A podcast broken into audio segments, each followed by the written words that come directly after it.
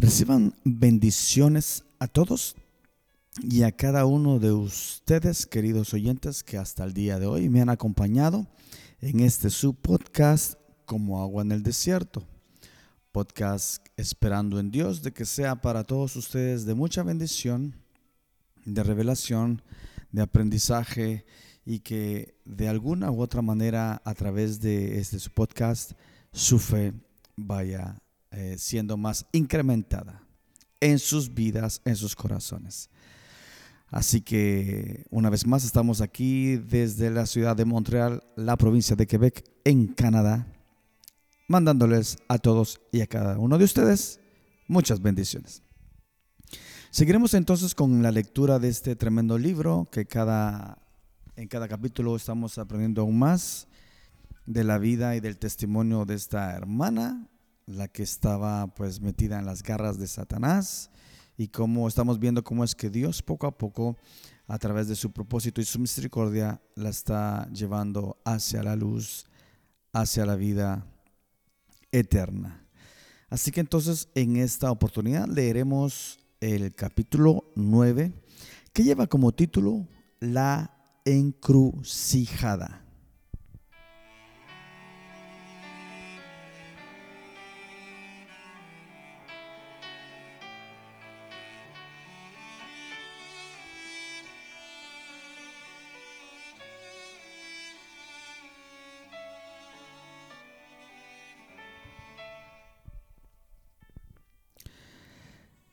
El capítulo comienza una vez más eh, eh, diciendo, habla Helen.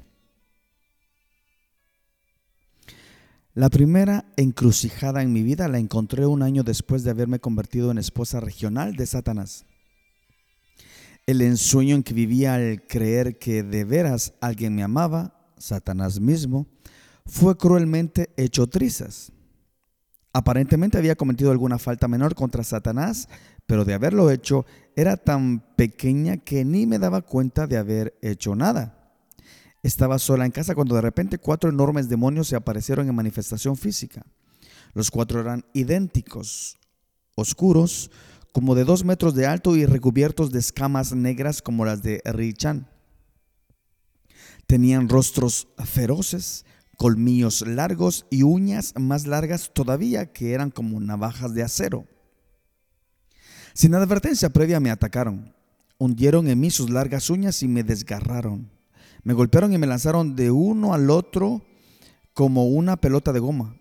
Yo gritaba, chillaba y les suplicaba que no me siguieran dañando, que me dijeran por qué lo hacían, pero no me decían ni una palabra.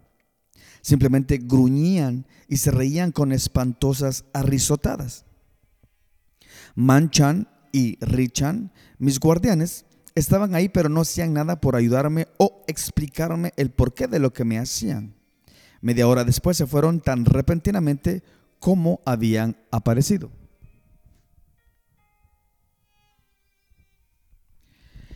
Quedé tirada en el suelo y exhausta y en agonía. Tenía la espalda desgarrada y enormes arañazos de pies a cabeza. Los muebles estaban volcados y mi sangre había salpicado por todas partes. Estaba allí tirada, sollozando, jadeando y tratando de recuperarme cuando Satanás se apareció en la puerta, como de costumbre. Venía con su disfraz favorito, de hombre extremadamente guapo. Se quedó mirándome echó la cabeza hacia atrás y soltó una carcajada. Siguió riendo mientras yo permanecía allí sollozando, preguntándole por qué los demonios me habían atormentado tan cruelmente.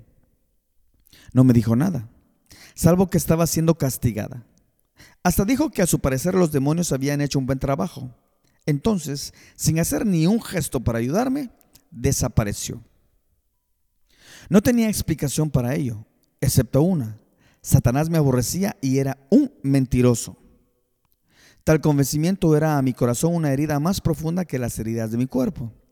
Yo mismo tuve que limpiarme y limpiar el apartamento lo mejor que pude. Para ese entonces yo ya era enfermera y tuve que valerme de cuanto conocimiento tenía para poder sobrevivir. No podía buscar la ayuda de nadie porque no podía explicar lo que me había sucedido. Nadie se interesaba tanto en mí como para venir y averiguar lo que me pasaba y ayudarme. Cuando al fin mis heridas sanaron, no quedaron cicatrices. Satanás se encargó de que así fuera. No dejó evidencia alguna que yo pudiera usar contra él en el futuro. Fue entonces que comprendí más allá de toda duda que Satanás me odiaba y despreciaba y que no me amaba como me lo había dicho. Comprendí también que los demonios se estaban aprovechando de mí. Fue Manchan y los otros los que denunciaron las pequeñas faltas que había cometido. Muchas veces habían encubierto cosas que ellos habían hecho para protegerlos de la ira de Satanás. Me habían traicionado. Resolví abandonar las sectas si podía, aunque eso fue un par de años antes de que Dios me mostrara cómo hacerlo. Me sentía abrumadoramente atrapada. Estaba rodeada de demonios por dentro y por fuera. En aquel tiempo yo pensaba que podía leerme la mente. Apenas me atrevía, me atrevía a pensar en salir y ciertamente no podía hablar de eso porque los demonios se enteraban. No sabía dónde encontrar ayuda. ¿Dónde iba a encontrar poder para derrotar a Satanás y a los demonios si es que vivía lo suficiente para siquiera intentarlo? Tenía que fingir que quería seguir en la secta. Sabía que al fin y al cabo Satanás y los demonios planeaban mi destrucción. Si Manchan u otro demonio descubría lo que yo estaba pensando, me costaría la vida en una muerte agonizante. Dos años después del episodio del castigo, una señora con la que trabajaba empezó a invitarme a ir a su iglesia. Siempre le decía que no. Ya tenía bastante problemas para ir con ella, con aquella fanática. Entonces Satanás se acercó a mí de nuevo como un joven guapo me abrazó como si me amara mucho y me dijo que a él, mi esposo, lo habían insultado horriblemente y que solo yo podía vengarlo. Sabía de las invitaciones de Esther, mi compañera de trabajo, a que la acompañara a su iglesia. Quería que fuera y que destruyera aquella iglesia porque la gente de ahí se atrevía a proclamar que él, Satanás, no solo estaba vivo y coleando, sino que era malo y había que combatirlo y podía ser combatido. Quería que yo fuera y me uniera a la iglesia y que luego la dividiera y destruyera. Quería que pusiera en práctica el plan de ocho puntos que sus siervos, entre comillas, yo entre ellos, habían usado y estaban usando con efectividad en todo el mundo para destruir iglesias cristianas. Entre paréntesis, estos ocho puntos serán expuestos en detalle en el capítulo 17. Dos veces quise ir. La primera vez no pude ni salir del automóvil porque el poder de Dios era demasiado fuerte allí. Nunca había experimentado antes nada igual. La segunda vez llegué hasta la puerta, pero literalmente no pude agarrar el picaporte para abrirla. De nuevo, el poder y la presencia de Dios eran demasiado fuertes. Los demonios dentro de mí los sintieron también y redondamente no quisieron entrar. No sé si yo hubiera entrado a no ser porque Esther me habló otra vez en el trabajo. Me retó a que lo hiciera. Ya ella me conocía y sabía que no iba a rechazar un reto. Por fin asistí. Me deslicé en el último banco. Esther me observaba y cuando me vio entrar me hizo señas para que fuera a sentarme con ella en la primera fila, pero no quise. Así que vino y al sentarse junto a mí me dijo, Está bien. Dios está lo mismo aquí que en el banco delantero. No me gustó aquello. Precisamente aquel día el joven predicador de la noche era un aspirante al pastorado. Lo único que nos faltaba a mí y a los demonios era sentarnos allí a escuchar aquel sermón. Y eso que yo estaba acostumbrada a ir a la iglesia. Luego para empeorar las cosas, Inmediatamente después del culto, el pastor dio una vuelta y fue a sentarse en el banco donde Esther y yo estábamos y se puso a hablarme para que yo le entregara mi vida a Jesucristo. Le dije a las claras que no quería a Cristo ni lo necesitaba. Simplemente sonrió y me dijo, bueno, pero estoy seguro de que no le importará que ore por usted. Recordé al momento que yo tenía que unirme a la iglesia y me contuve, mascullé. Está bien. Entonces, para espanto mío, me colocó la mano en el hombro y oró a viva voz. No podía soportar que nadie me tocara, y menos él. Lo mismo podría decir de los demonios. Me revolví, pero él parecía no darse cuenta y siguió orando. Salí de la iglesia en cuanto pude después que el servicio concluyó, pero algo me había tocado.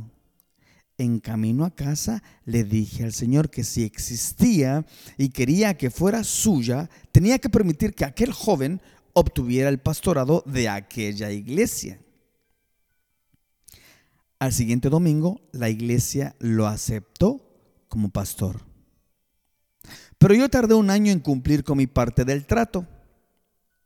Durante aquel año ocurrió otro incidente que resultó trascendental en cuanto a hacerme comprender que Satanás mentía, que hay un poder mayor que el suyo y que Jesús tenía que ser la respuesta.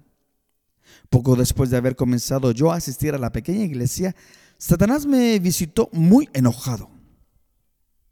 Me dijo que había una doctora muy inteligentona en su hospital favorito en una ciudad cercana aquella doctora no solo interfería demasiado predicando y orando en todas partes, sino que se había atrevido a meterme a meterse con varias de sus mejores brujas y el trabajo que realizaban en aquella institución. Satanás me ordenó que organizara un esfuerzo nacional entre las principales brujas para destruir a aquella doctora. No le importaba cómo lo hiciéramos. Pero a aquella doctora había que matarla y pronto. No supe sino hasta dos años después que el blanco de aquel masivo esfuerzo de destrucción con brujería era Rebeca. Tiemblo al pensar lo que hubiera sucedido si hubiésemos triunfado. Gracias a Dios que no lo conseguimos. Obediente, tomé el teléfono y llamé a Helen quien a la sazón era la bruja jefe en aquel hospital. Le refiere las órdenes de Satanás y delegué en ella el organizar el resto. Durante los meses siguientes, poco pensé en el asunto, excepto al hacer los conjuros periódicos que se necesitaban. Luego, de repente, como a los seis meses, comencé a darme cuenta que cada vez que hacía un conjuro contra aquella doctora, los demonios regresaban sin poder llegar no estaban muy contentos. Aquella era una complicación que yo no necesitaba precisamente entonces. Me intrigaba porque jamás había experimentado algo semejante.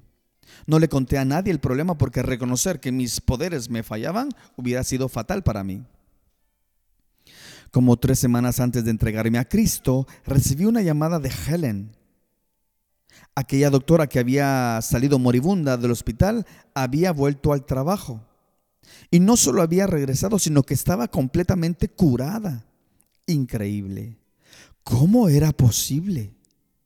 Comprendí entonces que algún poder mayor que cualquier otro de los que yo había visto nos había interceptado y recordé la cadena de ángeles en California. Aquella doctora seguramente tenía el mismo poder de aquella familia y comprendí que aquel poder era Jesucristo. Aquel mismo día Satanás regresó muy molesto a preguntarme por qué habíamos fracasado.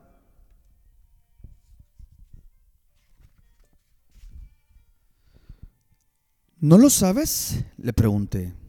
Sí, respondió, pero quiero saber si tú lo sabes. Bueno, supongo que alguien nos habrá interceptado con oraciones. Exactamente, respondió con brusquedad y desapareció.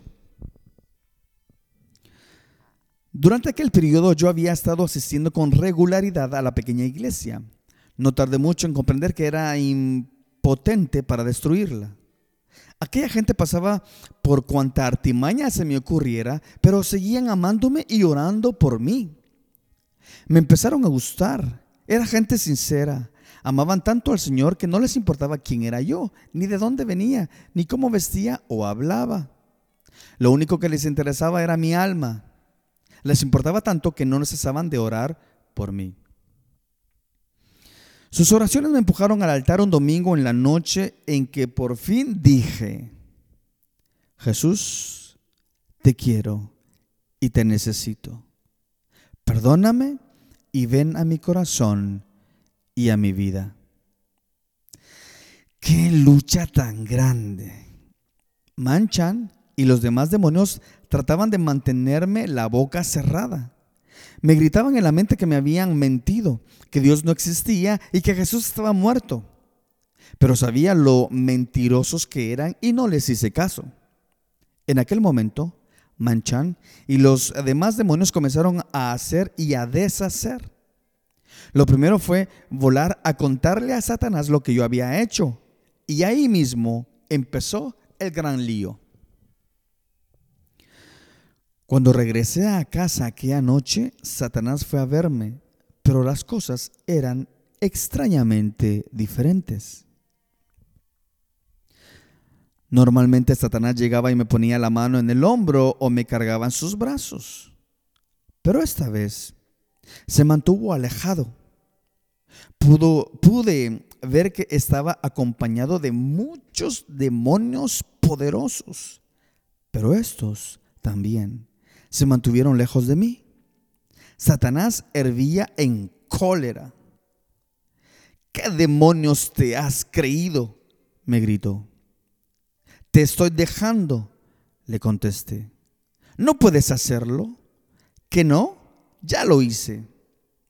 Eres mi esposa, yo te conquisté y si no haces lo que te digo, te mato. No puedes violar el contrato. Prefiero morir por Dios que seguir siendo tu esposa. Aquel contrato ya no es válido porque ha sido cubierto por la sangre de Cristo. Lo único que tú puedes ofrecerme es mentiras y destrucción. Estás dando un mal paso y pronto te lo voy a demostrar. Sos.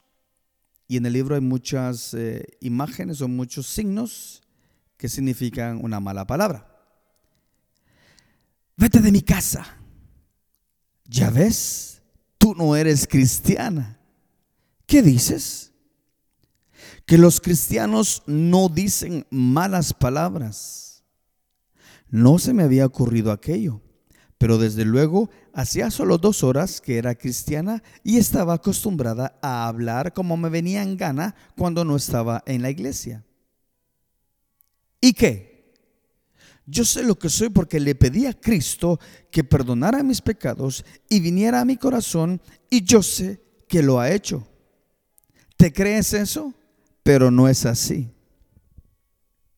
Yo estaba ya tan molesta que intenté saltar y darle un puñetazo en la nariz, pero por algún motivo no pude mover los pies. Satanás, ya muy enojado también, me gritaba amenazas. De repente sentí que una cálida paz me embargaba e inequivocadamente escuché la voz del Señor que hablaba por primera vez a mi espíritu. Me dijo, no temas, hija mía, yo estoy aquí y Él no puede hacerte daño. Otra vez le dije a Satanás que se fuera, pero esta vez mencioné el nombre de Cristo y al instante desapareció. Calculo que Satanás debe haber regresado unas 20 veces en las dos semanas siguientes. Unas veces vino haciendo gala de sus encantos como el más amante esposo, pero casi todas las veces llegó furioso. Quería persuadirme. Me dijo que Jesús estaba muerto. Me amenazó con muchas cosas, pero ni una sola vez se me acercó. Siempre guardaba la distancia. Y lo mismo los demonios. Muchas veces llegaron muchos demonios con intenciones de torturarme, como aquellos cuatro lo habían hecho anteriormente.